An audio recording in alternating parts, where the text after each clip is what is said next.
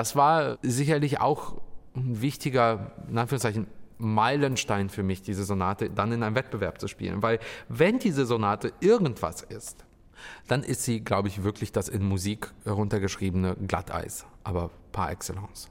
Das sagt Igor Levit über die zweite Klaviersonate, die Ador-Sonate Opus 2 Nummer 2 von Ludwig van Beethoven. Und er muss es wissen, denn diese Sonate genau spielt in seiner Ausbildung, in seinem bisherigen Leben die allergrößte Rolle von allen. Inzwischen spricht er lieber von der Hammerklaviersonate und von der Waldstein-Sonate. Aber mit der Sonate Opus 2 Nummer 2 ist er groß geworden. Um das wird es in der zweiten Folge unseres Podcasts gehen. Wir haben die Gelegenheit, ein bisschen über die Biografie Igor Levits zu sprechen. Ihr werdet erfahren, woher Igor Levit stammt, wo er aufgewachsen ist, wie er gelernt hat und wie es eigentlich dazu kam, dass er heute einer der bedeutendsten Beethoven-Interpreten unserer Zeit ist. 32 Mal Beethoven. Ein Klavierpodcast mit Igor Levit und Anselm Zibinski. Igor, Opus 2 Nummer 2. Jetzt sind wir bei einer Sonate, mit der hast du dich über Jahre beschäftigt. Du musstest dich über Jahre mit ihr beschäftigen. Du hast schon lustige Geschichten erzählt. Du kamst in die Unterrichtsstunde, hattest irgendein Werk dabei, was du spielen wolltest, und dann kam dein Lehrer, ging an den Schrank und holte die Noten raus. Erzähl mal ein bisschen. Ja, das klingt jetzt für euch irgendwie im Nachhinein lustig. Ja, für mich war das wirklich nicht witzig, weil mein damaliger Lehrer, Karl-Heinz Kämmerling, Ruhe in Frieden, mit mir so eine Obsession entwickelt hat mit dieser Sonate Opus 2 Nummer 2. Ich war knapp über fünf Jahre sein Schüler und mindestens 90 Prozent der Unterrichtsstunden hatten diese Sonate zumindest teilweise zum Inhalt. Ich meine, es war wahnsinnig anstrengend. Er hat sie irgendwie für mich auserkoren und ja, ich kam aus dem schönen Gefängnis nicht mehr raus. Ja. Geboren ist Igor Levit in Gorki, wie die Stadt damals hieß. Heute heißt sie Nizhny Novgorod die fünftgrößte Stadt Russlands, etwa 400 Kilometer östlich von Moskau gelegen.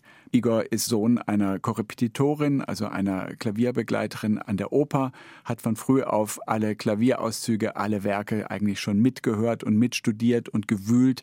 Mit acht Jahren beschloss seine Familie nach Hannover überzusiedeln, um dem höchstbegabten Jungen die beste Ausbildung zu ermöglichen. In Hannover kam Igor dann schon 2000 an das damals gegründete Institut zur Förderung musikalisch Hochbegabter Begabter, das er lange dann besucht hat. Einer seiner wichtigen prägenden Lehrer dort war Karl-Heinz Kämmerling, von dem werden wir beide jetzt ein bisschen intensiver sprechen.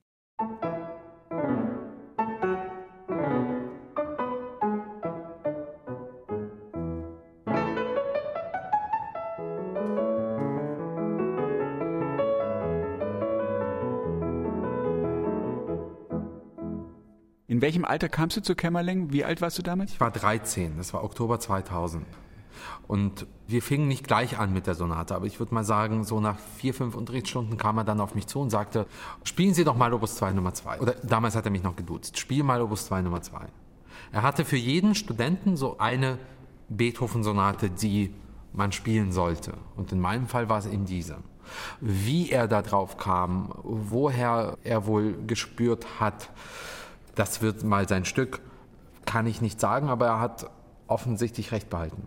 Schon damals, da war ich dann vielleicht Anfang 15, hat er mir mal gesagt, sie werden irgendwann mal die Diabelli-Variation spielen. Das hatte der irgendwie im Gespür. Und Jahre später wurde das dann zu meinem wahrscheinlich irgendwie wichtigsten Werk für mich. Aber das war dann viel später. Aber Opus 2 Nummer 2 hat er mir damals so mit 13 hingelegt und gesagt, mach mal. Und ich habe dann gemacht und durfte dann mit dieser Sonate im Grunde genommen groß werden.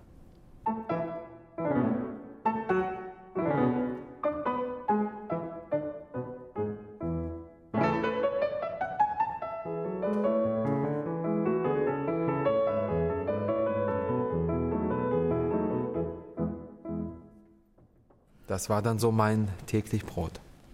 Buchstäblich. Woran habt ihr gearbeitet? Worum ging es da fünf Jahre lang? Ich kann dir nur Einzelbeispiele geben. Also ein Beispiel werde ich, glaube ich, nie vergessen. Es war eine Unterrichtsstunde und ich kam und wollte, glaube ich, sowas spielen wie die neunte Prokofjew-Sonate.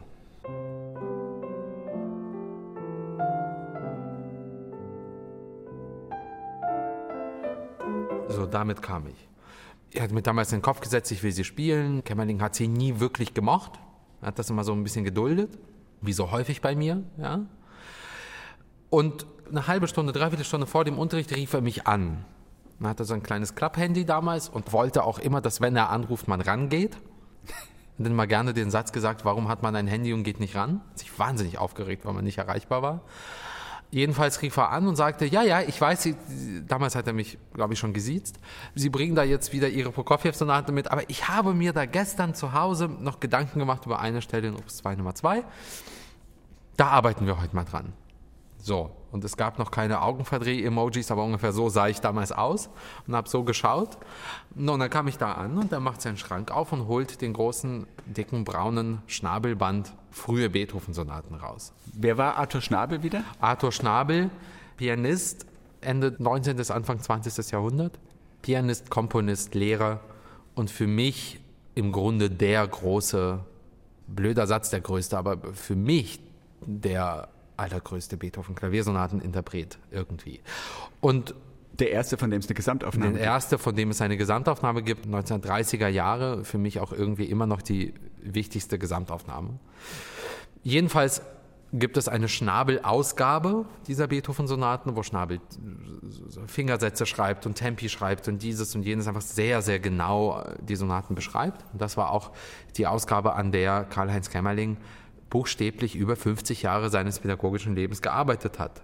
Also ich, ich habe in meinem Leben noch nie Noten gesehen, generell, in denen mehr drin stand. Er hat auch immer mit Kugelschreiber geschrieben, damit es auch ja niemand irgendwie wegradieren könnte. Kann man auch sehr viel über das eigene Ich-Verständnis reden. Ja, es gab keine Bleistifte bei Herrn Kämmerling.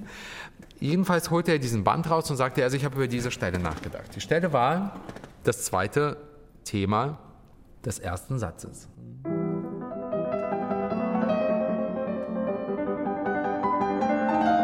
Ach, das, das schreibt Beethoven nicht. Jedenfalls ist es das zweite Thema, es ist das, das Seitenthema des ersten Satzes. Und er sagte, spielen Sie mal. Ich fing also an. Nein, nein, nein, so geht das nicht. Ich sage, was geht so nicht? Ich sage, diese ganze Unterrichtsstunde könnte ich runterschreiben. Sagt er, wissen Sie, der Edwin Fischer hat immer davon gesprochen, dass es wichtig sei, was zwischen den Tönen stünde. Okay. Edwin Fischer, ein weiterer, ein weiterer historischer, großer, historischer, großer deutscher Pianist, dessen Flügel bei mir zu Hause steht. Kleine Zwischeninfo. Dann habe ich gesagt, ja, okay, zwischen den Tönen, danke, was soll ich jetzt damit anfangen? Dann sagt er, daran arbeiten wir jetzt, weil in dieser Melodie, das ist nicht einfach nur das, sondern wie ist das Verhältnis von diesem Ton zu diesem Ton zu diesem und so weiter. Was macht so eine Melodie? Und daran haben wir gearbeitet.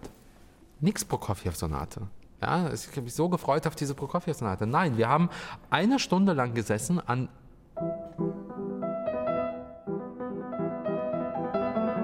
an dieser Melodie. Und seine Augen strahlten und darüber hat er wohl am Vorabend einfach nachgedacht. Und so irgendwie näherten wir uns Stück für Stück dieser Sonate. Und er hat mich damit einfach nie, Gott sei Dank, wie ich heute sehe, nie in Ruhe gelassen. Du hast das Stück weiterhin gemocht? Ich habe es geliebt über alles. Ich habe es überall gespielt, wo ich es spielen konnte. Ich habe, nie, ich habe ja kaum Konzerte gespielt irgendwie in der Zeit und bis Mitte 20 sowieso. Aber wo ich konnte, habe ich Opus 2 Nummer 2 gespielt, ja. Kleiner Tipp am Rande, wenn ihr bei YouTube schaut, gibt es eine wunderbare Aufnahme von Igor Levit vom Wettbewerb in Tel Aviv, anno 2006, Igor? Fünf. Fünf, wo er noch mit sehr anderer körperlicher Gestalt diese Sonate spielt. Ganz interessant. Danke darauf, dass du mich mal wieder daran erinnerst, dass ich mal ein sehr, sehr dickes Kind war. Nächstes Thema. ja. Nein, das war sicherlich auch ein wichtiger, in Anführungszeichen, Meilenstein für mich, diese Sonate dann in einem Wettbewerb zu spielen. Weil wenn diese Sonate irgendwas ist, dann ist sie, glaube ich, wirklich das in Musik heruntergeschriebene Glatteis, aber par excellence. Bei diesem Wettbewerb handelte es sich übrigens um den Arthur Rubinstein-Wettbewerb in Tel Aviv 2005. Igor hat damals als jüngster Preisträger die Silbermedaille gewonnen. Seine Karriere ist damals noch nicht wirklich losgegangen. Das dauerte doch noch einige Jahre. 2010 kam ein berühmter Artikel von Eleonore Bühning in der Frankfurter Allgemeinen Sonntagszeitung, in der schon von dem Jahrhundertpianisten die Rede war. Da war Igor tatsächlich erst 23 Jahre alt und hat das Examen noch nicht mal gemacht. Erst danach, eigentlich ging das so richtig los. Ich habe da einen ganz kleinen Anteil daran, weil ich damals dafür sorgte, dass er zu Sony Classical kam und seine ersten Aufnahmen, nämlich die Beethoven späten Klaviersonaten machen konnte. Und von da an hat sich seine Entwicklung sehr, sehr, sehr schnell fortgesetzt. Die Sonate ist auch eine untypische Beethoven-Sonate, könnte man manchem sagen, oder? Weil? Erzähl mal. Weil so witzig, weil so leichtfertig, weil so spielerisch, weil so experimentell. Dieses Thema, was du gerade gespielt hast, ist ja eine merkwürdige Geschichte. Normalerweise sind diese weichen lyrischen Themen doch immer die, in denen man harmonisch auf festem Boden ist. Das wandelt sich jetzt die ganze Zeit. Das Verhältnis der Töne untereinander ist doch deswegen so interessant, weil die Harmonien immer weitergehen. Vielleicht magst du es nochmal ganz kurz zeigen. Ne?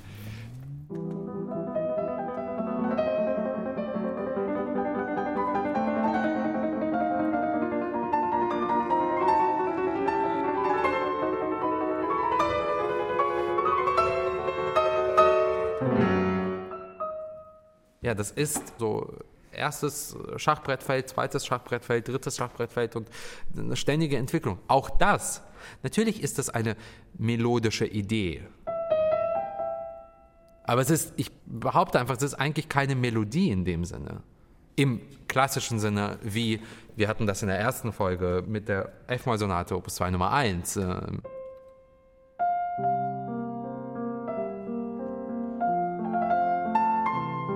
Nur mal zur Erinnerung, was eine Melodie sein kann. Das ist ein melodisches Motiv. Aber es ist zu kurz für eine ganze, sagen wir mal, ausgewachsene, selbstständige Melodie. Es ist eher das harmonische Wandern. Insofern gebe ich dir absolut recht, ja. Ich meine, man könnte sagen, er holt sich seine Motive aus der Altstofftonne. Hier ein Dreiklang, da eine 32. Lauf. Ja. Kannst du mal vorführen, aus was eigentlich dieses Material besteht? Das sind ja eigentlich lapidarste Elemente, ne? Ja, das ist einfach nur eine kleine Terz, eine kleine Sekunde. Nee, vor allem der erste Anfang, Ach, mit dem das Ganze Anfang. in Schwung bringt. Ja, das sind einfach nur Intervallsprünge. Sind eher. Das ist jetzt nicht so bedeutend in dem Sinne. Ja, das sind Oktave rechte Hand, Einzelton linker Hand, kleiner Sprung, kleiner Lauf, stellt euch einmal wirklich vor, ihr würdet eure Hand auf das Klavier legen, kleiner Finger und dann 5, 4, 3, 2, einfach wie so eine kleine ausgespuckte ja, Geschichte. Ich werde es jetzt nicht verbalisieren, was das auch sein könnte. Ja? Aber einfach nur, es ist eigentlich nur eine Geste. Und er schafft es mit einer einfachen, beinahe unspektakulären Geste, einen der spektakulärsten Sonaten-Eröffnungsmomente zu schaffen, den es bis dato gegeben hat. Was verlangt es von dir als Spieler? Das ist schwer. Es verlangt Leichtigkeit, es verlangt Unabhängigkeit im Kopf, es verlangt das Spiel mit Zeit und mit Stille und mit Raum. Ich behaupte jetzt einfach mal, dass ihr alle, wenn man sich darauf einlässt, den Unterschied zwischen zwei folgenden Varianten hören werdet.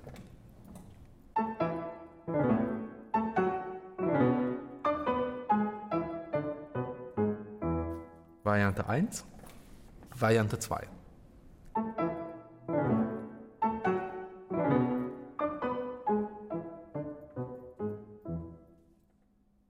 Und was war jetzt anders in den Varianten? Fangen wir mal damit an. Ich lasse mir etwas Zeit, bevor ich beginne. Ja, das ist extrem wichtig. Das äh, macht ja was mit einem Raum, mit Hörerinnen und Hörern. Es macht was mit mir. Es gibt mir Zeit, quasi auf mich selbst zurückzufallen. All das verlangt so ein Stück. Ja? Wann bist du wirklich bereit zu sagen, Finger in den Mund zu stecken und einmal plopp zu machen? Ja? Wann kommt das? Wann traust du dich jemanden zu pisacken? Wann ist der perfekte Moment? Ja? Weil wenn du nicht im perfekten Moment pisackst, tut es einfach weh. Aber wenn du im perfekten Moment jemanden einfach kneifst, dann tut es weh und macht Spaß. Ja, das ist so. Solche Geschichten verlangt, glaube ich, dieses Stück auch. Womit wir wieder beim Thema des Ichs wären. Hat der Kämmerling, dein Lehrer, dich durchschaut? Hat er sofort gemerkt, Der Igor ist so ein Typ, dem genau das auf der Seele brennt, dem es um sowas geht. Das kann sein. Er hat mich gerne für meinen Schalk auch manchmal geschimpft. Du warst schon damals berüchtigt für deine Witze? Suboptimales Benehmen, ja, war ich. Aber es hat ihm auch ungeheuer Spaß gemacht, natürlich. Er hat mich wohl in den Anfängen durchschaut, ja. Wer Igor Levit ein bisschen kennt, kann sich vorstellen, dass der erste Satz der Ador-Sonate Opus 2 Nummer 2 ein ideales Stück für ihn ist. Igor ist schnell, er ist witzig, er ist quirlig, er ist manchmal auch sprunghaft und ein begnadeter Witzeerzähler auch, der gerne über die eigenen Witze auch laut lachen kann. Aber er hat natürlich auch eine ganz andere Seite und die kommt in dem Largo Appassionato, dem zweiten Satz dieser Ador-Sonate sehr gut heraus. Ein Satz von einer immensen Ausdruckstiefe. Auch das zeichnet Igor aus eben noch so wendig und so schnell und so versponnen und gleichzeitig dann jemand, der aus den tiefsten Brunnen zu schöpfen scheint, der sich in eine ganz, ganz große Ruhe hineinbegeben kann.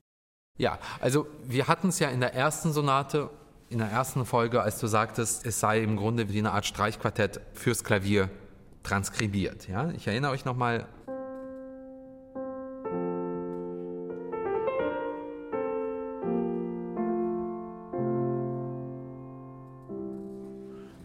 ich glaube, dass der zweite Satz der nun folgenden Sonate, Opus 2 Nummer 2, ist tatsächlich auch ein Streichquartettsatz von ganz, ganz anderen Dimensionen. Tatsächlich, da gebe ich dir recht, dieser Satz, der so früh in diesem Klaviersonatenschaffen Beethovens kommt, gehört mit zu den vier, fünf tiefsten, emotionalsten, irgendwo ungeheuerlichsten langsamen Sätzen, die er geschrieben hat mit einem schweren Worte zu fassenden Ausbruch, auch zu dem wir gleich kommen werden. Aber tatsächlich ist es auch ein Streichquartettsatz. Wir haben eine erste Geige, wir haben eine zweite Geige,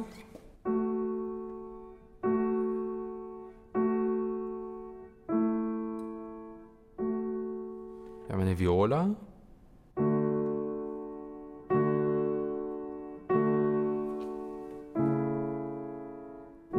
quasi wie eine Art Choral spielen. Und wir haben das Cello. Und das Cello spielt das.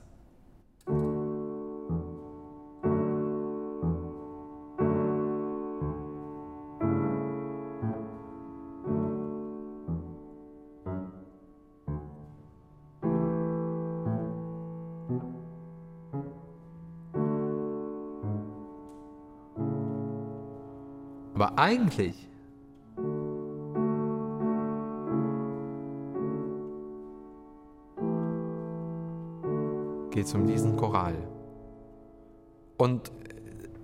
allein das ist schon heilig schön. Ja? Aber es ist, glaube ich, wirklich ein klassischer Streichquartettsatz.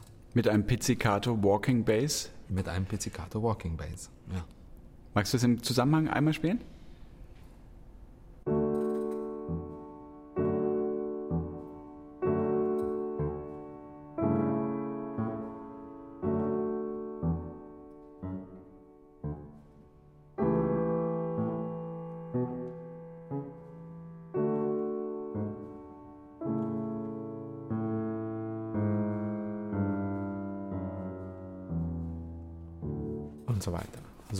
Beginnt einer der tiefsten und wundervollsten ja, langsamen Sätze Beethovens.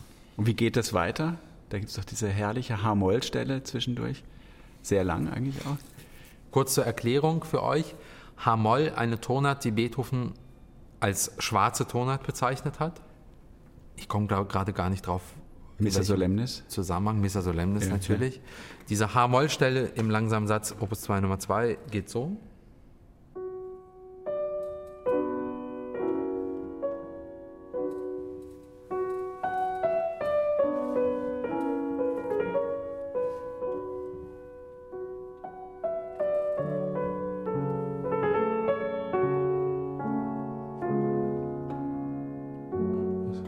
Viola Solo.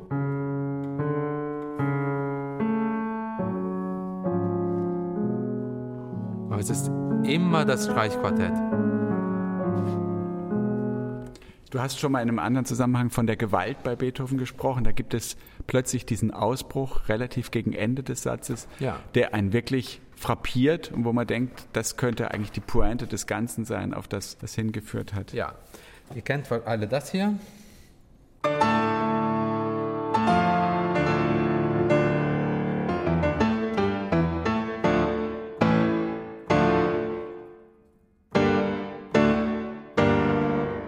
Neunte Sinfonie als Motiv schon in der zweiten Sinfonie vorhanden, ganz früh.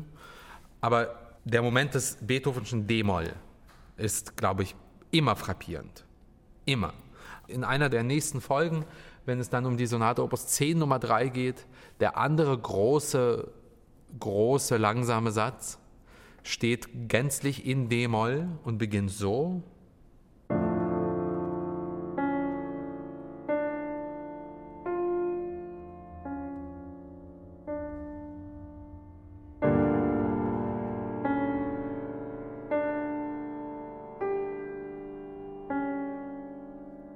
Also schwärzer kann man es sich fast nicht vorstellen. Ja. Was hat das alles mit diesem Satz zu tun?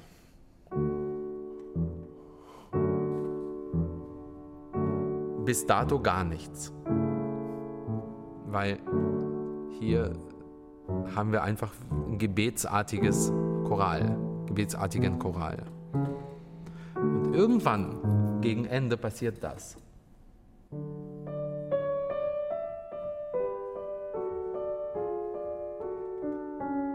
Absoluter Frieden.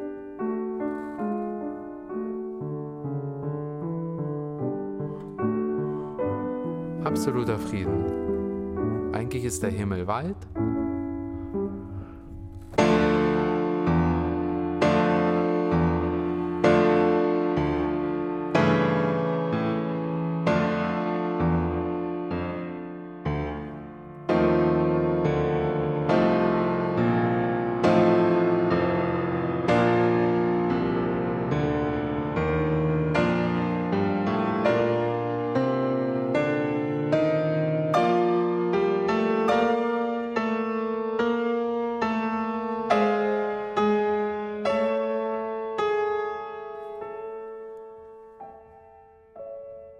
wieder weitet sich der Himmel. Nur zwischen diesen beiden himmlischen Momenten kommt einfach Apokalypse. Einfach knapp sechseinhalb Takte schwärzeste Apokalypse. Und wo das herkommt, da können wir uns jetzt den Kopf irgendwie zerreiben, wo das herkommt. Ich weiß es nicht. Nur in keinem Moment vorher, zumindest bei Beethoven, entsteht ein Moment einer solchen Apokalypse wie hier also hier wird Klavierwelt, glaube ich, einfach mal neu erfunden. Ja. Wie gesagt, es ist mit einer der einzigartigsten langsamen Sätze, die ich von Beethoven kenne. Und das gleich zu Beginn seines Schaffens ist schon ein ziemlich hartes Stück. Du hast eben gesagt, diese Sonate ist so ein bisschen sowas wie Musik gewordenes Glatteis. Jetzt müsstest du noch kurz vorspielen. Im Scherzo und im Finale gibt ich es. Ich bleib mal beim Finale. Stellt euch mal vor, ihr geht in einen Wettbewerb, ihr habt Druck, Ihr wollt am besten Musik machen und das Stück nicht in den Sand setzen. Und dann spielt ihr dieses Stück, Opus 2 Nummer 2, und das Finale beginnt so.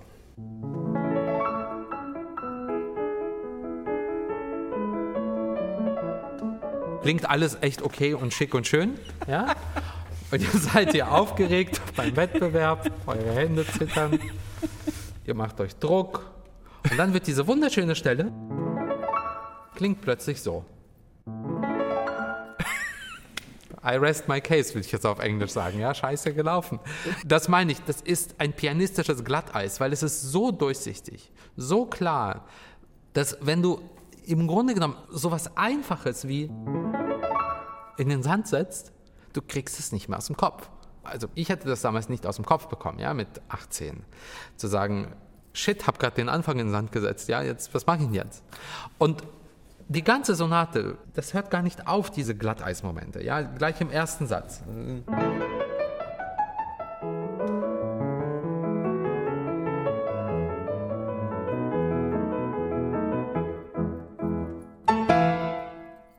Perfektes Beispiel. Oder ja, man hört jeden Ausrutscher sofort. Es ist You can run, but you can't hide. Ja, das ist so ein Moment. Und es kommen die wildesten.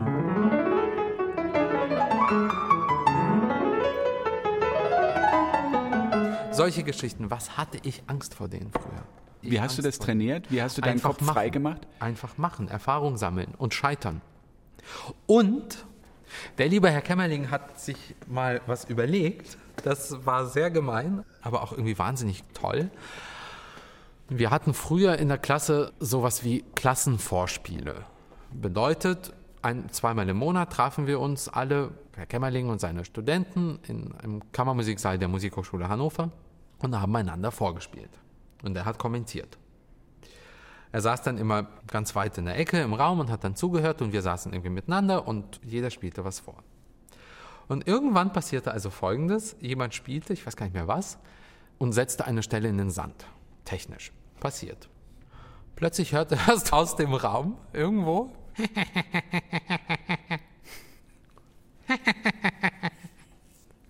so wahnsinnig irritierend, weil keiner wusste, wo das herkam.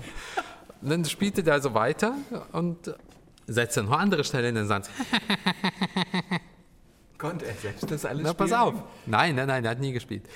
Und später kam raus, dass der liebe Herr Kämmerling irgendwann auf dem Weg nach Hause an einer Tankstelle ein kleines Plüschfrettchen gekauft hatte, das so ein Ding drin hatte. Und wenn du drauf drückst, macht es. Und dann hat er das einfach wirklich, der hat es dir so reingerieben in dem Moment, ja. Der hat es dir einfach reingerieben. Das spricht auch sehr für ihn, hat er, wenn er wollte, einen wirklich herrlichen Sinn für gemeinen Humor, was mir auch sehr nahe ist. Aber nochmal in Ernst, du kannst sowas nur mit Erfahrung trainieren, einfach spielen, scheitern, spielen, scheitern. Und trotzdem wirst du nie eine Garantie haben, dass es immer gut geht. Nie. Also, ich spiele die Sonate ja jetzt häufig und es gibt Konzerte, wo es dann nicht gut geht. Und ich ärgere mich genauso wie früher. Vielleicht können wir über dieses Spielen noch ganz kurz sprechen. Dieses Spielen bringt man mit Beethoven ja normalerweise gar nicht so sehr in Verbindung wie das Ringen oder das Ja. Kämpfen oder das Ja. Aufstehen oder alle anderen Begriffe, die wir schon besprochen haben. Diese Sonate ist vielleicht eine der allerspielerischsten von allen. Ja. Vielleicht magst du aus dem Scherzo ein paar Stellen vorspielen. Es ist so witzig.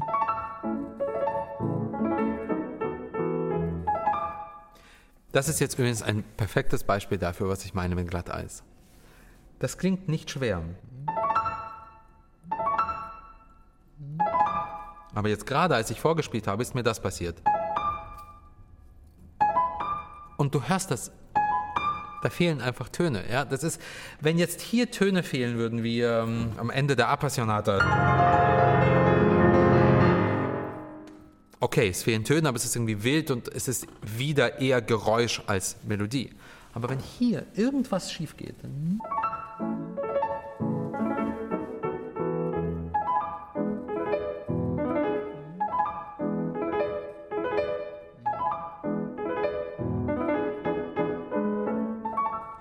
bei allem Spielerischen, das ist einfach wirklich sehr, sehr, sehr schwer, das zu spielen. Aber auf deine Frage zurück, ja, das hört man ja sofort. Dieser Witz und die Schnelligkeit der Musik, die ist einfach, ja, die ist einfach sofort da.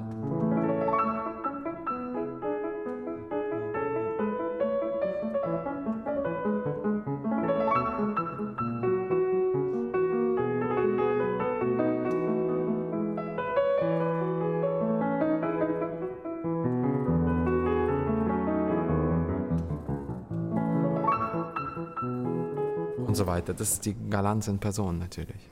Die Ador-Sonate wurde zu deinem Signature-Piece, wie sagt man, zu deinem Teststück schlechthin. Du hast es bei Wettbewerben gespielt. Wie ist es dir damit gegangen?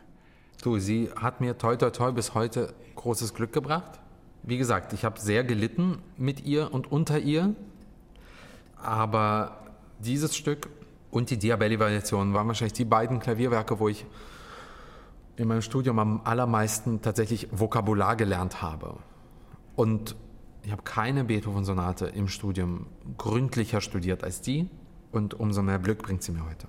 Aber das ich ist würde- wirklich ein Biografiestück für mich. Ich würde vermuten, diese Sonate hat deinen Blick auf Beethoven gelenkt, mitgelenkt. Mitgebildet natürlich auch, ja. Eine humorvolle Sonate, eine unheimlich schnelle Sonate, eine, eine Sonate, quirlige Sonate. Und eine Sonate, die Angstfreiheit nicht nur voraussetzt, sondern wenn du Angst hast und wenn du dich vor dir selbst fürchtest und wenn du dich nicht traust, dann, ja, dann glaube ich, verpasst du 99 Prozent des Stücks. Also die lehrt dich wirklich Furchtlosigkeit. Furchtlosigkeit, wenn ihr erleben wollt, wie furchtlos Igor Levit schon als 18-Jähriger war, dann schaut tatsächlich mal rein in dieses YouTube-Video der Ador-Sonate Opus 2 Nummer 2. Man sieht ihn da am Klavier sitzen und mit großem Ehrgeiz und großer Konzentration, aber eben auch vollkommener Unerschrockenheit dieses Stück so spielen, dass ihm das, wie gesagt, diesen Preis eintrug. Furchtlosigkeit ist eh ein Charakteristikum von Igor Levit als Pianist, als Mensch ohnehin, davon vielleicht später, aber auch als Pianist, weil kaum jemand nimmt sich so viel, so horrend schweres Repertoire gleichzeitig in so kurzen Zeiträumen vor und spielt es dann auf den größten Bühnen dieser Welt zum allgemeinen Staunen aller internationalen Kritiker. Furchtlosigkeit ist auch das Thema der nächsten Sonate, Opus 2 Nummer 3 in C-Dur, denn diese Sonate ist eigentlich angelegt wie ein Klavierkonzert ohne Orchester.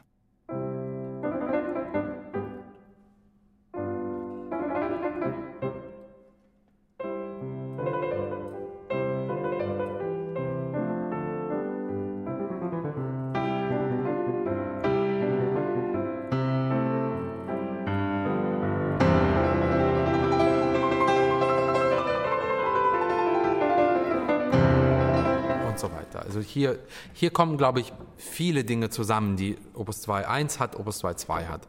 Nämlich der riesengroße Wurf, die maßlose Virtuosität und das Tempo. Und hiermit, ihr Lieben, verabschiede ich mich und freue mich auf die nächste Folge Beethovens Klaviersonaten. Tschüss, liebe Leute, auch von mir. Ich bin Anselm, das ist Igor. Es hat uns Spaß gemacht. Bye, bye. Wenn ihr Fragen oder Kommentare habt, dann freuen sich Igor Levit und auch ich, Anselm Zibinski, über eure Zuschriften an 32xbeethoven.br.de. 32xbeethoven.br.de. 32 mal Beethoven ist eine Produktion von BR Klassik.